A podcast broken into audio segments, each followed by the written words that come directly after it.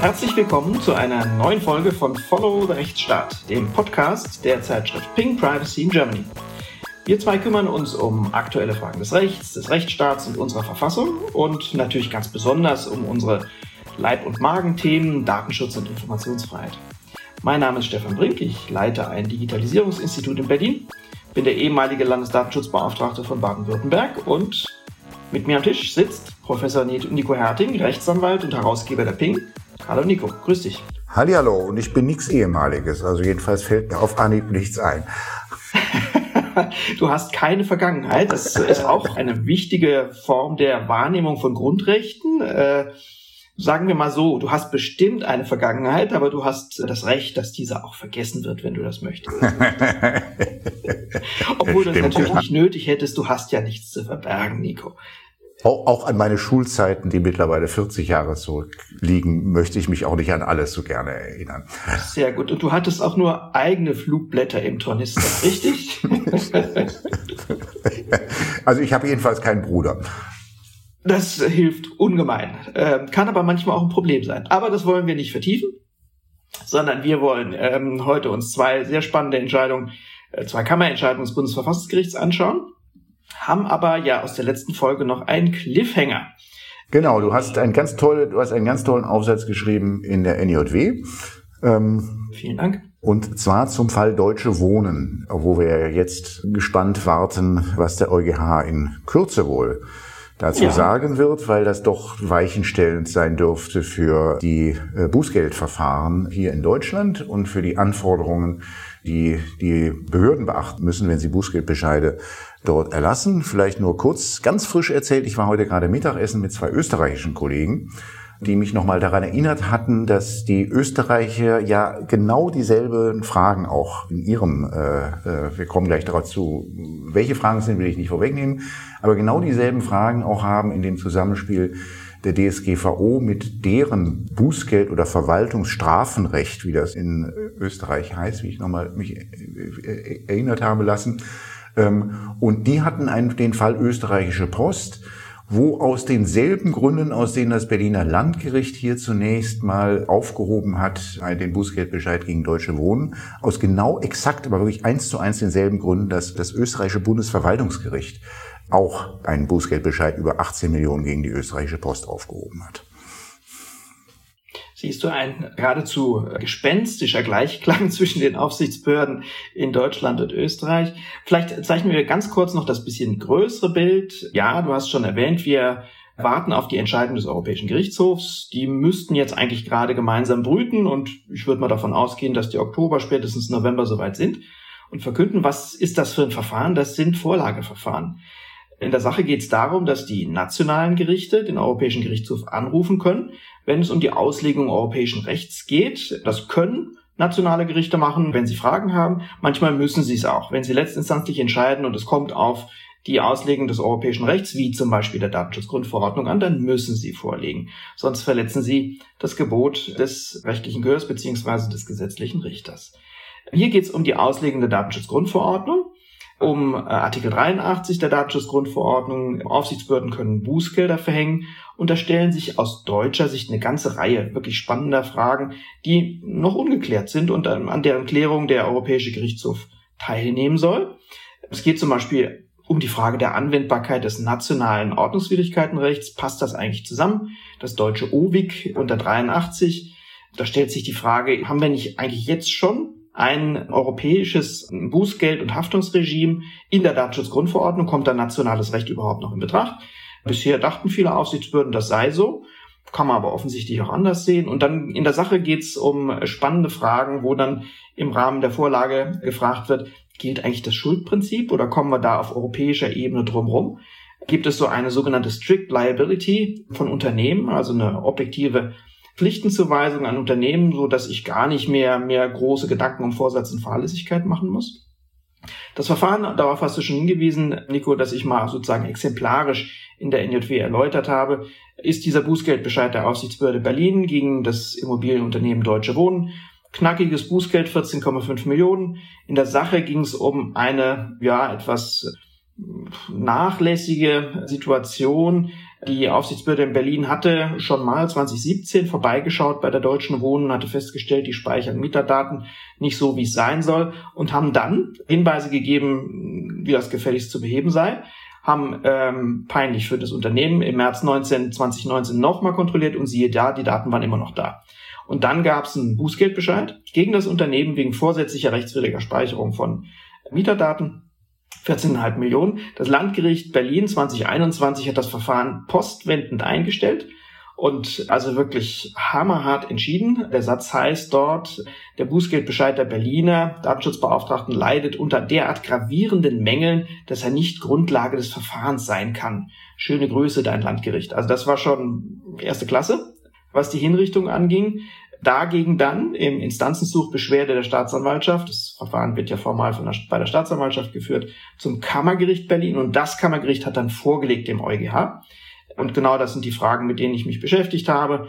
Und wenn man da näher hinschaut, man sieht eine ganze Menge überraschender und auch letztlich ja, problematischer Aspekte. Zum Beispiel, dass das Kammergericht Berlin dem Europäischen Gerichtshof die nationale Rechtslage nach dem Ordnungswidrigkeitenrecht gar nicht vollständig erklärt. Äh, das ist eine wichtige Mitwirkungspflicht des vorliegenden Gerichts. Die dürfen nicht nur Fragen stellen, sondern die müssen natürlich auch erklären, wie sieht's denn im nationalen Recht aus, damit der EuGH sich ein Bild machen kann. Der kann ja nicht ohne weiteres äh, das nationale Recht kennen, kann das, aber er kennt zum Beispiel die Auslegungspraxis nicht.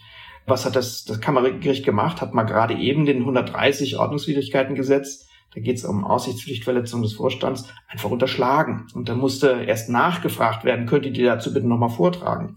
Und ähm, das Kammergericht hat noch einen zweiten Bock geschossen. Man darf den EuGH zwar vieles fragen, aber es muss mit dem Fall zu tun haben und es muss relevant sein für die Entscheidung. Man darf keine hypothetischen Fragen stellen nach dem Motto, ich hätte da mal eine Frage und lieber EuGH, äh, du bist doch eine Servicestelle.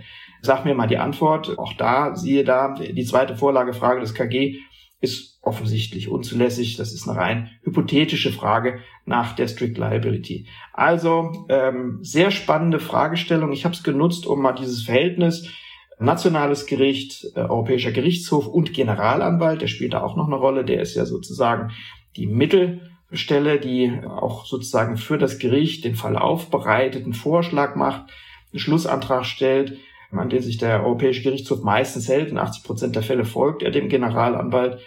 Äh, in diesem konkreten Verfahren ist aber wieder schwierig für den Europäischen Gerichtshof, nämlich hat der, der Generalanwalt selbst hat noch Fehler gebaut, hat zum Beispiel äh, auf einmal äh, Analogien bemüht, um zu einem sinnvollen Ergebnis zu kommen aus eigener Sicht. Und wir bewegen uns im Sanktionenrecht, damit Analogien zu arbeiten, ist ganz schwierig.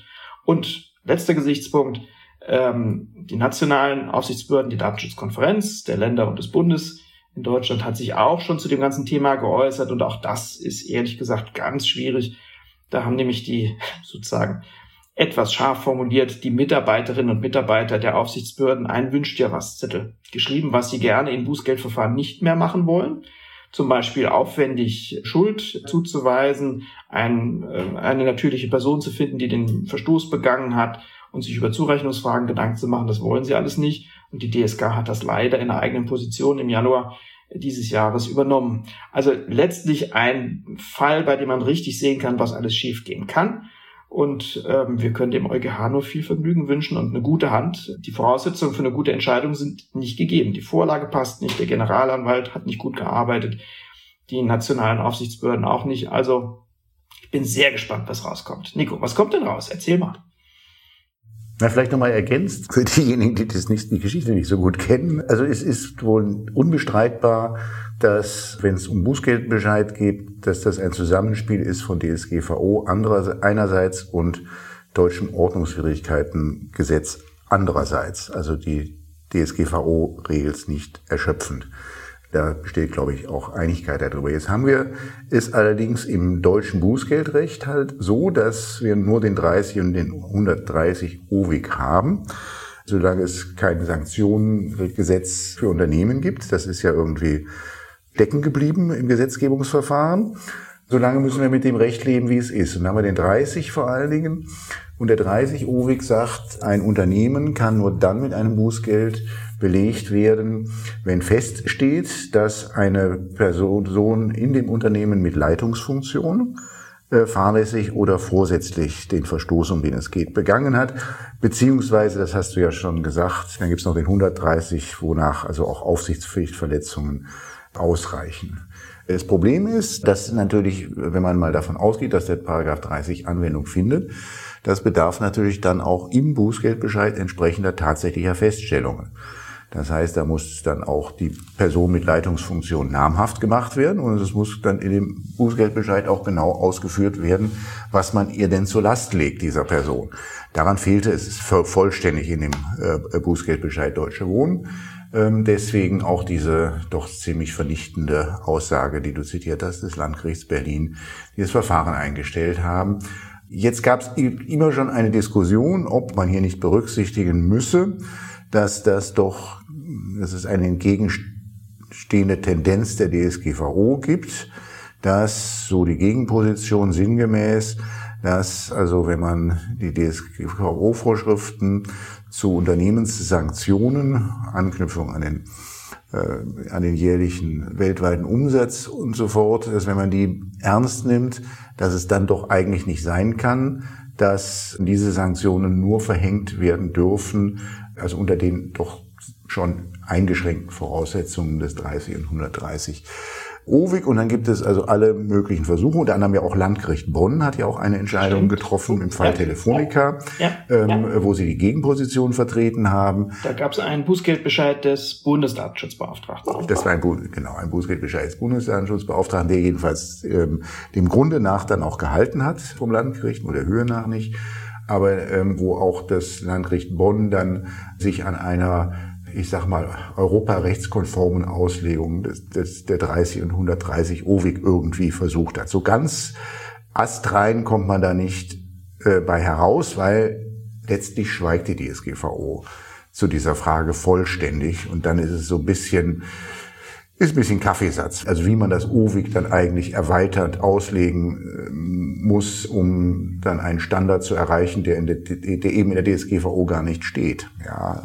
Und der Generalanwalt versucht sich auch an einer solchen Konstruktion, indem er letztlich auf die erfordert, auf der, also indem er schon sagt Schuldprinzip. Das ist ja auch etwas, ähm, ja. das was jetzt auch wiederum auf verfassungsrechtlicher Ebene dann auch noch im Hintergrund steht. Also keine strafrechtliche Sanktion, ein, ein Bußgeld ist eine strafrechtliche Sanktion ohne Schuld. Das gilt auch im europäischen Recht, sagt bestätigt der Generalanwalt auch, dass das auch aus der ähm, Grundrechtecharta ableitbar ist, nicht ganz unumstritten, aber so, so auch der Generalanwalt.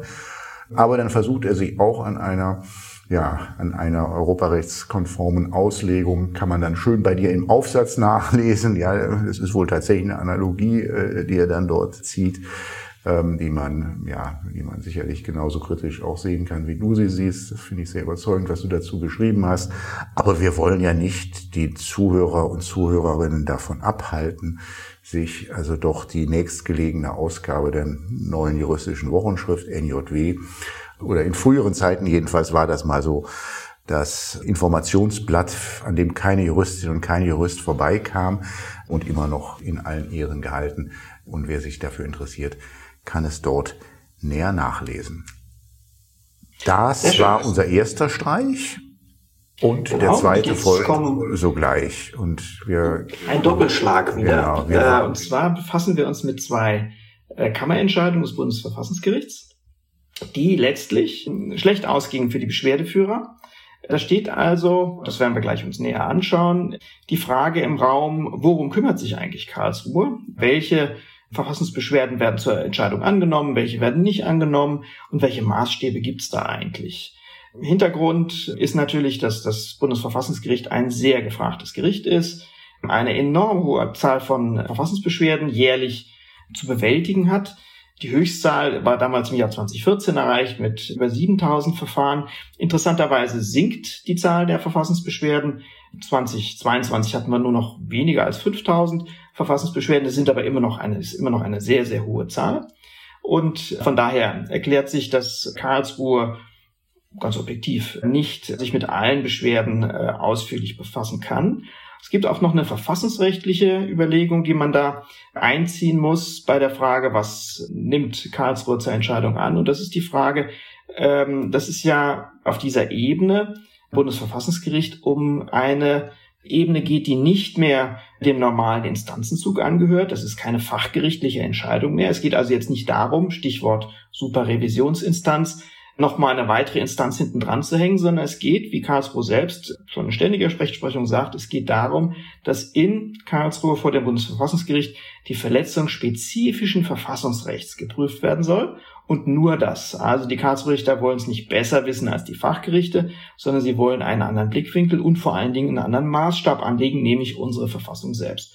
Und das haben sie jetzt in zwei Kammerentscheidungen getan, die wir spannend fanden, weil sich äh, auf der Basis ein bisschen allgemeiner diskutieren lässt, ähm, ist das eigentlich immer ganz überzeugend, wie die Kammerentscheidungen ihre Verfahren auswählen und warum sie sich manche Sachen anschauen und andere nicht anschauen.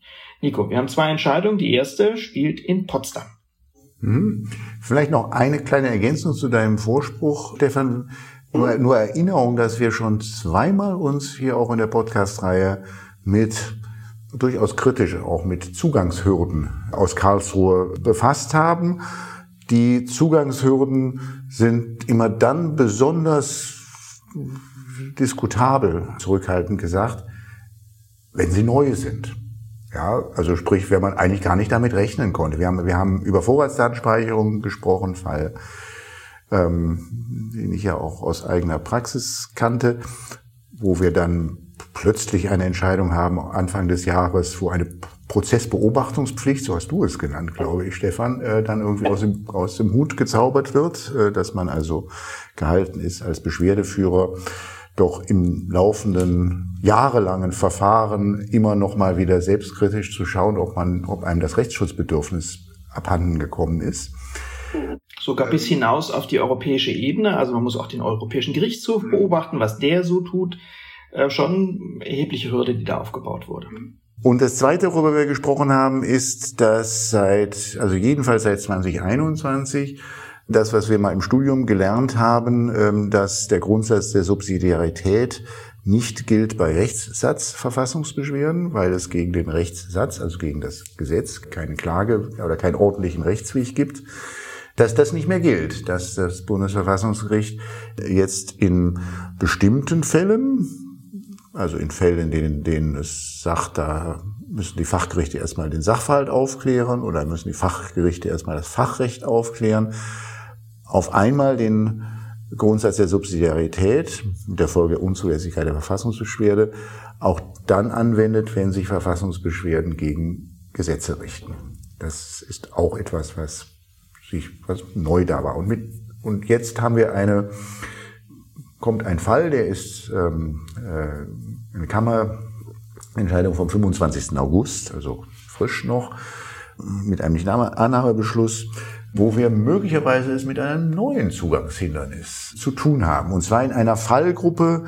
Alle, die im Presse- und Wettbewerbsrecht unterwegs sind, kennen das ganz gut, weil es da eine ganze Fülle von Entscheidungen gegeben hat, insbesondere zum Presserecht. Also man kann auch sagen, da hat sich das Bundesverfassungsgericht mit zwei Pressekammern, nämlich einer hier aus Berlin und einer aus Hamburg ganz schön angelegt, weil dort immer wieder Verfahren nach Karlsruhe gekommen sind, in denen die Antragsgegner in einstweiligen Verfügungsverfahren gerügt haben, kein rechtliches Gehör. Da ist einfach ohne uns anzuhören entschieden worden und ohne dass es gute Gründe gab, uns nicht erst anzuhören.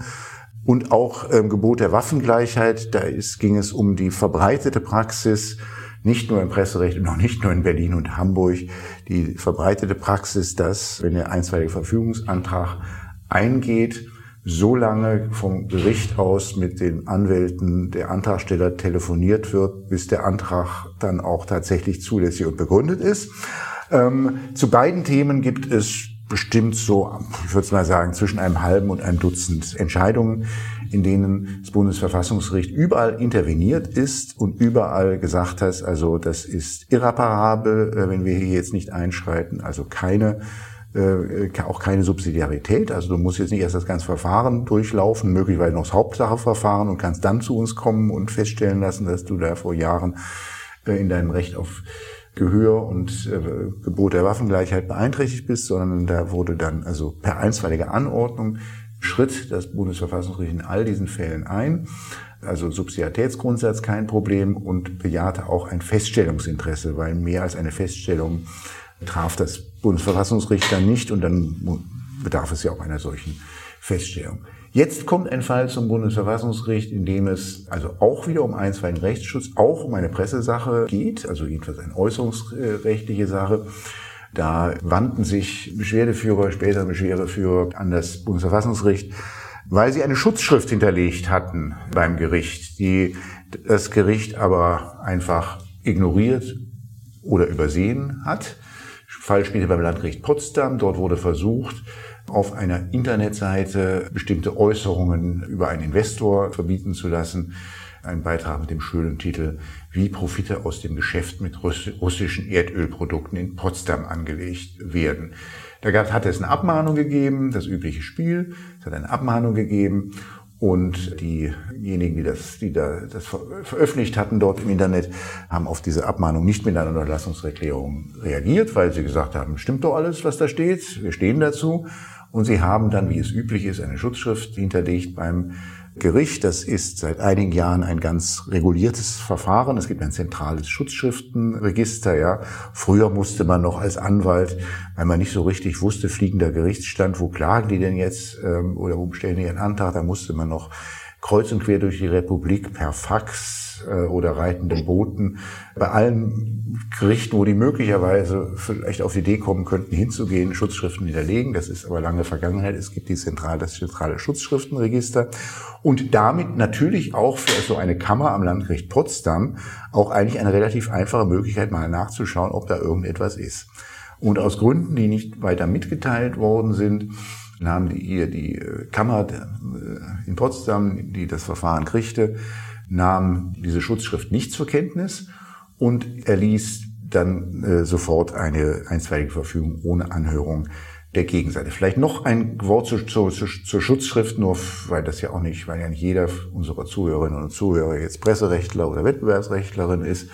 Die ähm, äh, Schutzschrift führt in der Regel dazu, dass, dass, dass die Kammer dann erstmal mündliche Verhandlungen anberaumt, weil dann hat sie in der Regel ja zwei beide Sichtweisen zum Sachverhalt. Die einen sagen, es stimmt alles, die anderen sagen, es ist alles gelogen. Und das kann das natürlich dann das Gericht auch nicht ähm, beurteilen. Und was macht das Gericht dann? Es, er lässt eben dann nicht ohne mündliche Verhandlung die einstweiligen äh, Verfügung, sondern äh, beraumt erstmal einen Verhandlungstermin an. Das ist der Sinn äh, dieser Schutzschrift. Und ja, dass hier natürlich rechtliches Gehör betroffen ist, wenn eine beim im, an der richtigen Stelle, nämlich im Schutzschriftenregister hinterlegte Schutzschrift einfach übergangen wird. Ja, das liegt auf der Hand. Das war hier auch gar nicht lange der Rede wert, dem Bundesverfassungsgericht, und hat es äh, dann gesagt, ja, das sei so. Aber trotzdem hat es die Verfassungsbeschwerde als unzulässig bezeichnet und nicht zur Entscheidung angenommen, weil, jetzt bist du mal wieder dran, Stefan. Ja, weil interessanterweise das Bundesverfassungsgericht der Auffassung ist, dass zwar das Ausachtlassen dieser hinterlegten Schutzschrift das grundrechtsgleiche Recht des Antragsgegners, nämlich das äh, Recht auf Gewährung rechtlichen Gehörs, verletzt, aber Karlsruhe denkt sich noch ein, sozusagen eine Zusatzhürde aus, und sagt, äh, stützt äh, der Beschwerdeführer hierzu seine Rüge. Auf eine Übergehung seiner prozessualen Rechte bedarf es entsprechenden Vortrags, mit dem die Gehörsverletzung, jetzt kommt's, nicht als bloßer Verfahrensfehler, sondern nachvollziehbar als bewusste und systematische Übergehung der prozessualen Rechte des Beschwerdeführers dargetan ist. Und das ist natürlich ein Hammer, ehrlich gesagt. Also es wird gar nicht mehr darauf abgestellt, das wird mehr oder weniger ähm, ja, konzidiert, dass da Grundrechte verletzt worden sind, sondern es darf nicht sozusagen ein bloßes Versäumnis sein, es darf nicht aus Versehen passiert sein, aus äh, Nachlässigkeit, sondern es muss also ein sozusagen besonderer Wille dahinter stecken, eine besondere bewusste und systematische Übergehung der prozessualen Rechte. Das ist ähm, ein, eine ungemein praktische Hürde für Karlsruhe. Ich, damit habe ich, hab ich natürlich viele, äh, auch begründete Verfassungsbeschwerden vom Tisch. Die Frage ist nur, kann man das eigentlich so machen? Seit wann, lieber Nico, frage ich dich mal hochprovokativ, seit wann muss denn eine Grundrechtsverletzung bewusst oder systematisch begangen sein, um sie rügen zu dürfen? Wo kommt das denn her? Das ist die Frage, die man den Richtern stellen muss, die, aus deren Feder diese Entscheidung stammt, weil ich kann sie natürlich auch nicht beantworten. Das, was, das ist erstmal, also, ja, versteht man erstmal gar nicht. Grundrechtsverstoß plus, aber nicht wiederholt und systematisch. Deswegen ist die ganze Verfassungsbeschwerde dann nicht nur unbegründet, sondern sogar unzulässig. Also man muss jetzt dann immer vortragen, dass das eben kein Versehen war, sondern Absicht war. Ja, ähm, ja, woher kommt das eigentlich? Hast du schon gesagt. Jetzt kommt noch was Zweites hinzu, was ich, also das finde ich richtig ärgerlich, ähm, dass in der Entscheidung nämlich nicht kenntlich gemacht wird, dass das neu ist, ähm, sondern es wird ganz im Gegenteil, es wird versteckt und das ist etwas, was ja, wie ich dann in solchen Fällen immer gerne sage, das würde ich Mitarbeiter um die Ohren hauen, wenn er das macht, weil das ist geschummelt. Es gibt ungefähr zehn Entscheidungen, die dann zitiert werden an dieser Stelle. Das ist nur, also die Begründung, wir haben jetzt schon länger geredet, als die Begründung ist. Also die ist ganz, ganz kurz. Nur. Es ist eigentlich nur ein Satz, ja. Und, und das wird mit zehn Belegstellen aus zehn Bundesverfassungsgerichtsentscheidungen, also vielleicht sind es neun oder elf, ich habe es nicht genau gezählt, wird das dann untermauert. Klammer auf, ja, und dann kommen sie alle. Ich habe mir die alle mal angeguckt und überall an den entsprechenden Randnummern geschaut, ob das da steht, weil ich schon an mir selber gezweifelt habe, dass das also, dass ich da vielleicht einfach im nicht im Gedächtnis hatte, dass die das schon mal gesagt haben. Sie haben es noch nie gesagt. Ja, sie haben es noch nie gesagt, dass der einmalige Verstoß nicht ausreicht. Ganz im Gegenteil, wenn man sich die Entscheidung anschaut, sofern man es ja, bei manchen weiß man gar nicht so ganz richtig, wie die in die Klammer gekommen sind. Bei den meisten weiß man schon, weil es ja auch immer um Verstöße gegen, gegen rechtliches Gehör bzw. Waffengleichheit gegangen ist. Nirgendwo war die Voraussetzung, dass das ein systematischer Verstoß war. In zwei Entscheidungen findet sich allerdings der, der warnende Hinweis, der ist aber nicht, das ist aber keine Zulässigkeitsvoraussetzung, sondern das ist der warnende Hinweis an die beiden Pressekammern, die dort vor allen Dingen betroffen waren. Äh, sie sollten das mal bitte nicht nochmal machen, weil, ja, Zitat, der wiederholte Verstoß des Pressesenats des Oberlandesgerichts gegen das Gesetz der Waffengleichheit bei einstweiligen Anordnungen gibt Anlass auf die rechtliche Bindungswirkung der Entscheidung des Bundesverfassungsgerichts hinzuweisen. Bei zukünftigen Verstößen gegen die Waffengleichheit durch den Senat wird die Kammer ein, ein Feststellungsinteresse für eine Fassungsbeschwerde oder einen Antrag auf einstweilige Anordnung gemäß 32 Bundesverfassungsgerichtsgesetz stets als gegeben ansehen. Also das war adressiert an die Kammern, also weil sie sich geärgert haben, kann man ja auch verstehen, dass äh, man nicht zugehört hat, da unten, was die da oben gesagt haben. Aber das ist nun, weiß Gott, nicht so formuliert, dass man also jetzt als Betroffener hier als Beschwerdeführer daraus hätte ablesen können, dass man also jetzt, dass jetzt äh, ein solcher systematischer äh, oder wiederholter, bewusster Verstoß schon vorliegen muss, damit man überhaupt die Zulässigkeitshürde nimmt. Und es wäre ja gar nichts dagegen, also ich fände es ja interessant, das mal begründet zu bekommen, warum das so sein soll. Das, wo, wir, wo ich gerade gesagt habe, da muss man die Richter fragen, also das mal begründet zu bekommen, warum der einfache Verstoß nicht ausreicht. Ich kann es mir vorstellen, man möchte mal da irgendwie so ein so ein Riegel vorschieben, dass jetzt also allzu viele immer aus in den äh, Eilverfahren vor den Presse- und Wettbewerbskammern dann gleich nach Karlsruhe ziehen. Das kann man sich schon denken, dass sie das mal, dass sie irgendwann mal sagen, da muss ja auch mal Schluss sein. Aber das hätten sie ja mal auch begründen können und da mal etwas hereinschreiben dazu, dass sie das begründen. Und es ist ja das gute Recht auch, ich meine, dafür ist ja so, dass über Karlsruhe nur noch der Himmel ist. Deswegen kann man denen ja auch das durchaus zubilligen, dass sie mal ihre Rechtsprechung ändern und mal oder auch äh, zur Zulässigkeit sich was Neues einfallen lassen, aber dann mögen Sie es erstens bitte begründen, warum Sie das so sehen. Und zweitens nicht so tun, als ob Sie es immer schon gesagt hätten. Ähm, das äh, finde ich ansonsten schon einfach schwach. Ja, das ist eins der Dinge, die man äh, gleich lernt, wenn man als Mitarbeiter ans Bundesverfassungsgericht kommt. Ich habe da ja mal drei Jahre gearbeitet, dass man bei Zitaten gefälligst, das Zitat immer beginnt mit VGL. Punkt. Also Vergleiche, Fundstelle. Sodass man also immer sagen kann, ja, das steht da ja nicht wortwörtlich so drin, aber sinngemäß, Vergleiche. Und das hast du gemacht, Nico, und du hast verglichen und du bist nicht fündig geworden. Das muss bestimmt an dir liegen. Ähm, also erstens, ja, volle Zustimmung, sowas muss transparent geschehen. Und da muss man sagen, Freunde, wir haben uns was anderes, was Neues überlegt und wir machen das jetzt. Man darf relativ sicher sein, dass wenn Karlsruhe bei dieser Überlegung bleiben möchte, dass sie dann in Zukunft genau diese Kammerentscheidung zitieren werden. Dann stimmt das Zitat äh, wenigstens. Inhaltlich wird es immer noch nicht richtig sein. nämlich das Recht der Verfassungsbeschwerde ist ein Individualrecht. Und Verfassungsverletzungen stehen nicht sozusagen unter dem Vorbehalt, dass das die Verfassung verletzende Organ vorsätzlich handelt oder systematisch oder in rechtsfeindlicher oder verfassungsfeindlicher Absicht. Das stimmt nicht. Ja, das gibt's nicht. Und dann sollte man das auch nicht erfinden. Deswegen es gibt keine Fundstellen dafür und zweitens in der Sache ist es auch nicht überzeugend. Es ist immer, das haben wir eingangs schon gesagt, natürlich ein Anliegen auch des Bundesverfassungsgerichts, ähm, noch irgendwie Herr der Lage zu bleiben und nicht überschwemmt zu werden. Aber ähm, wenn man das lösen möchte, das Problem der übermäßigen Inanspruchnahme, dann muss man das anders lösen als so. Nico, sollen wir uns das, die zweite Kammerentscheidung mal anschauen? Genau, wir haben noch eine zweite Entscheidung, nicht der Komplex EncroChat, wo wir ja schon, eigentlich auch schon ein bisschen länger darauf warten, was denn dazu eigentlich das Bundesverfassungsgericht sagt. Stefan, was mach du mal den Vorreiter da? Ja, sehr gerne. EncroChat, ähm, super spannende Fragestellung, schleicht schon die ganze Zeit durch die Strafgerichte. Worum ging's? Es gab einen Anbieter für verschlüsselte Kommunikation, dieser Anbieter hat Kryptomobiltelefone angeboten mit einer besonderen Software, die so gehärtet war, dass man also dann nur mit äh, Geräten, die jeweils diese Software installiert hatten, kommunizieren konnte.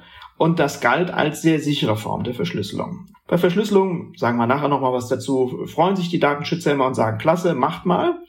Die Sicherheitsbehörden sagen das Gegenteil, auch in diesem Fall. Sie sagen natürlich, oh, also wer systematisch äh, verschlüsselt kommuniziert und insbesondere eine Verschlüsselung nutzt, die ohne weiteres durch die Sicherheitsbehörden nicht aufhebbar ist, der macht ja schon mal was Merkwürdiges. Und deswegen äh, finden sich auch jetzt hier in der äh, Kammerentscheidung doch umfangreiche Hinweise darauf, dass ja diese Mobiltelefone anonym verkauft wurden, häufig mit Barzahlung erworben wurde. Und auch der Satz findet sich nach bisherigen Erkenntnissen der Strafverfolgungsbehörden, wurden die Mobiltelefone des Unternehmens Anchorjet in großem Maße und vorwiegend europaweit zur Begehung schwerer Straftaten genutzt. Gut, äh, was ist passiert? Ähm, wenn die Verschlüsselung gehalten hätte, hätten wir keine Fälle. Die Verschlüsselung hielt nicht.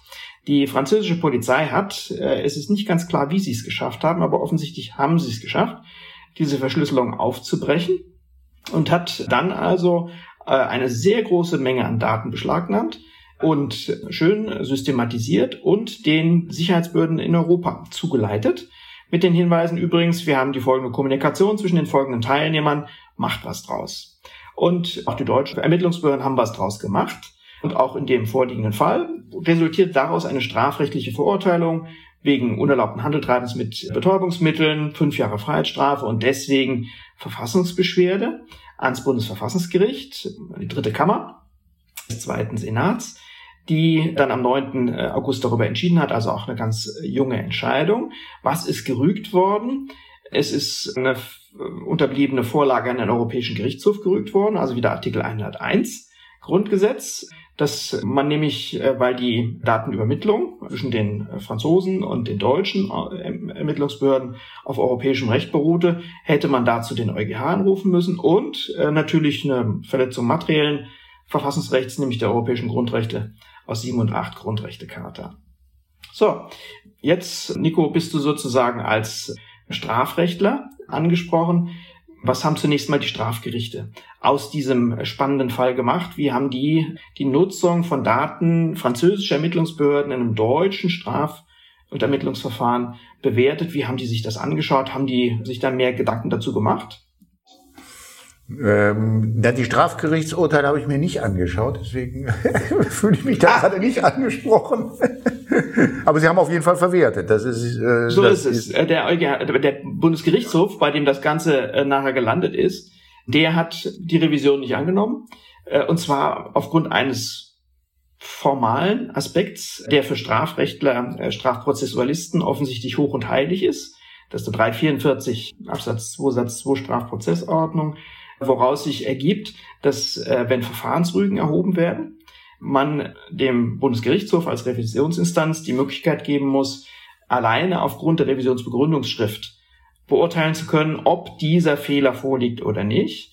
Und da haben blöderweise die Beschwerdeführer vom Bundesverfassungsgericht eine richterliche Ermittlungsanordnung aus der Akte äh, nicht kopiert, nicht der Revisionsbegründungsschrift beigelegt und dann hat der BGH gesagt, okay, machen wir zu.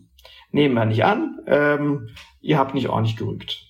So, äh, und jetzt kommt das Bundesverfassungsgericht, schaut sich diese hochspannende, hochinteressante, hochkomplexe Fragestellung an, wo eine ganze Reihe von verfassungsrechtlich hochspannenden Fragen zur Entscheidung stehen. Es geht um die Frage Kooperation französische, deutsche Ermittlungsbehörden. Es geht um die noch spannendere Frage, können eigentlich deutsche Ermittlungsbehörden irgendwelche Unterlagen von anderen, von ausländischen Staatsanwaltschaften berücksichtigen, ohne so genau zu wissen, aus welchem Kontext die kommen. Da wurden wirklich Excel-Tabellen von den Franzosen europaweit rumgeschickt, äh, wo dann eben drin stand, der hat mit dem das und das telefoniert und das sind die Inhalte, die euch interessieren.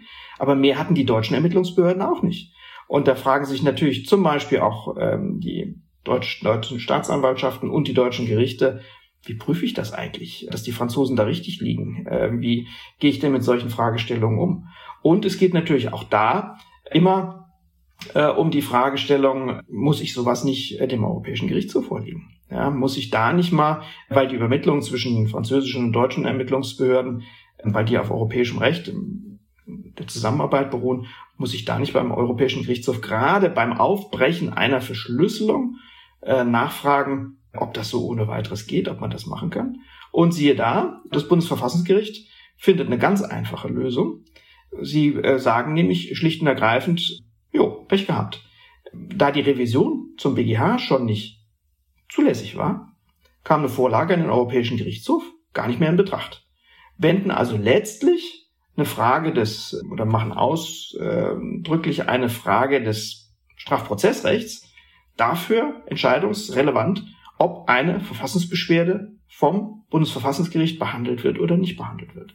Das ist, sagen wir mal, nicht unproblematisch. Nämlich auf diese Art und Weise gehen ja äh, substanzielle verfassungsrechtliche Fragestellungen auch tatsächlich äh, sozusagen verloren.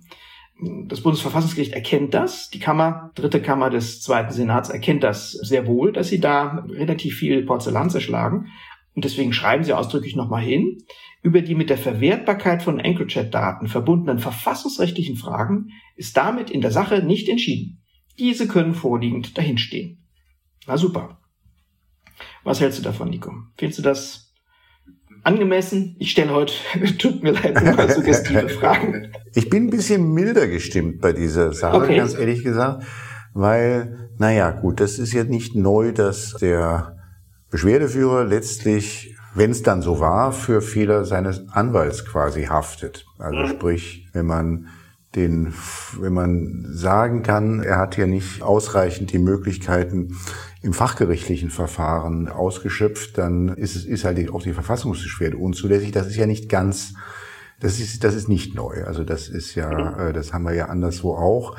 Äh, letztlich kann man es aber nicht beurteilen, weil man natürlich jetzt nicht weiß und das muss man jetzt, das muss das Bundesverfassungsgericht dann auch vielleicht nicht mitteilen, was denn dann in den in Bezug, es wird dann Rand Nummer 23 heißt es dann, ähm, der, bei der Revision hätten Aktenteile vorgelegt werden müssen, die nur in Bezug genommen worden sind.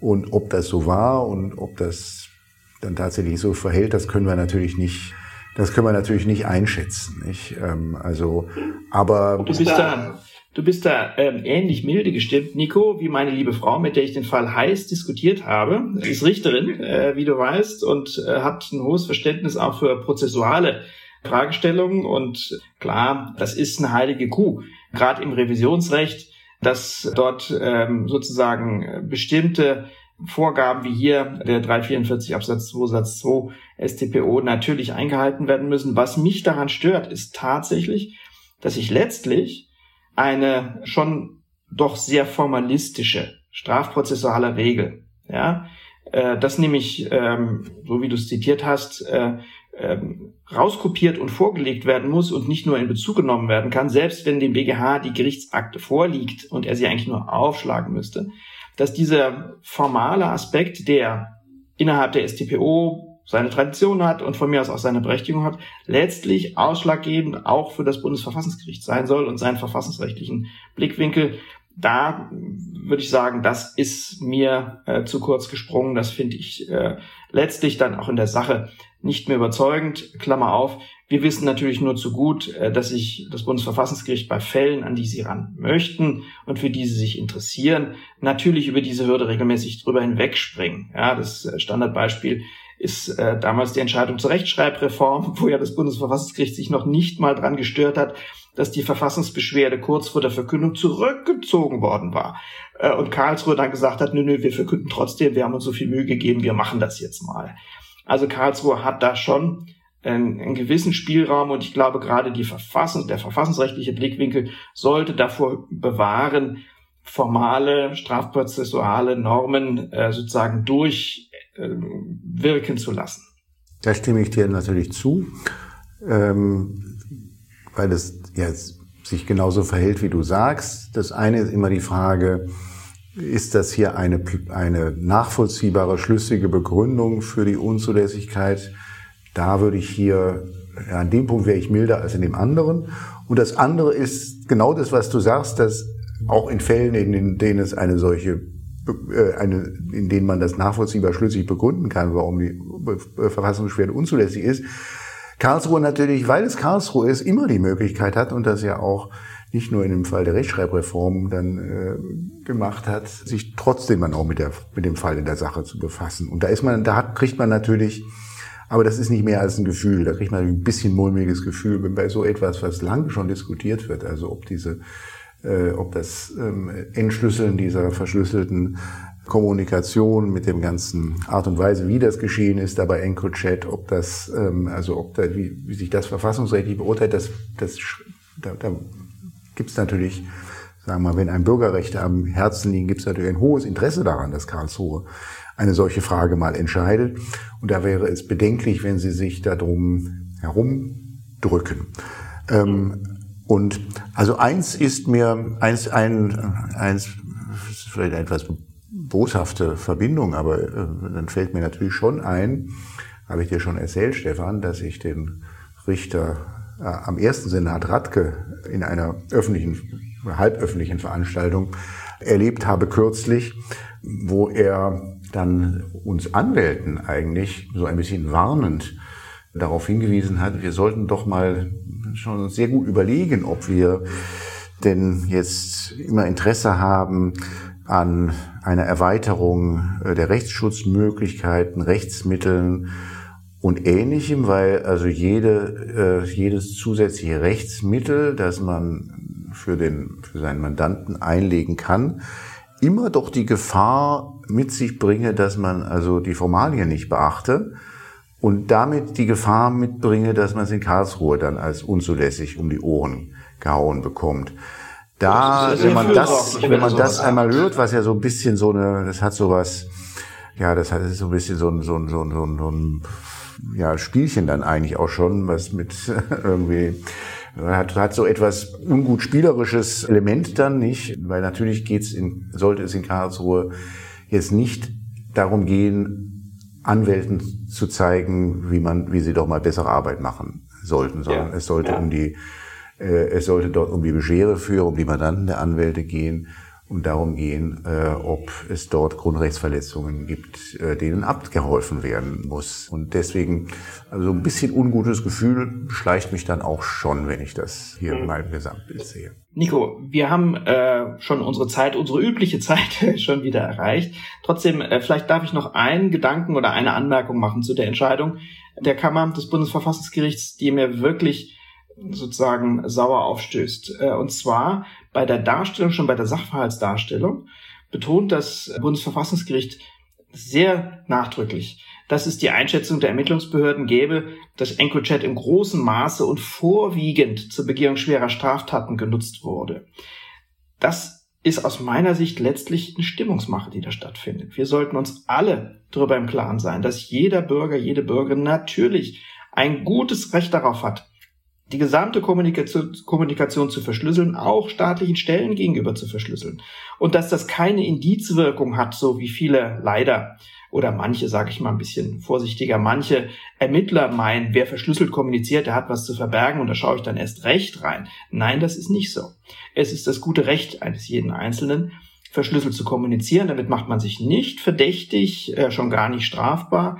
Und äh, wenn dann auch von Seiten des Bundesverfassungsgerichts immer wieder betont wird, oh, mit diesen ähm, äh, Krypto-Handys konnte verschlüsselt kommuniziert werden und da ist ja so furchtbar viel Schindluder getrieben worden.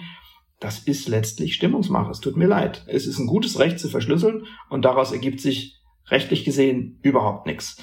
Insbesondere kein geringerer Schutz der Kommunikation, die dann verschlüsselt stattgefunden hat. Deswegen da zucke ich immer als Datenschützer, wenn mir jemand erzählen will, ja, ja, wir wissen ja, warum die verschlüsselt kommuniziert haben. Das ist nicht sauber. Immer schön gerade bleiben, immer schön klar argumentieren. Und das Argument und dieses Insinuieren von Unbotmäßigkeit, oh, hat verschlüsselt kommuniziert, das ist etwas, was Karlsruhe nicht machen sollte. So, jetzt aber genug der Schimpferei auf Karlsruhe. Ja, Hörerinnen und Hörer, die unserer Meinung sind, schreibt uns. Hörerinnen und Hörer, die nicht unserer Meinung sind, schreibt uns erst recht.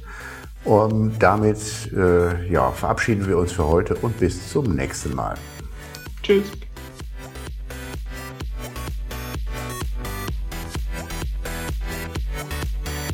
Das war Follow the Rechtsstaat.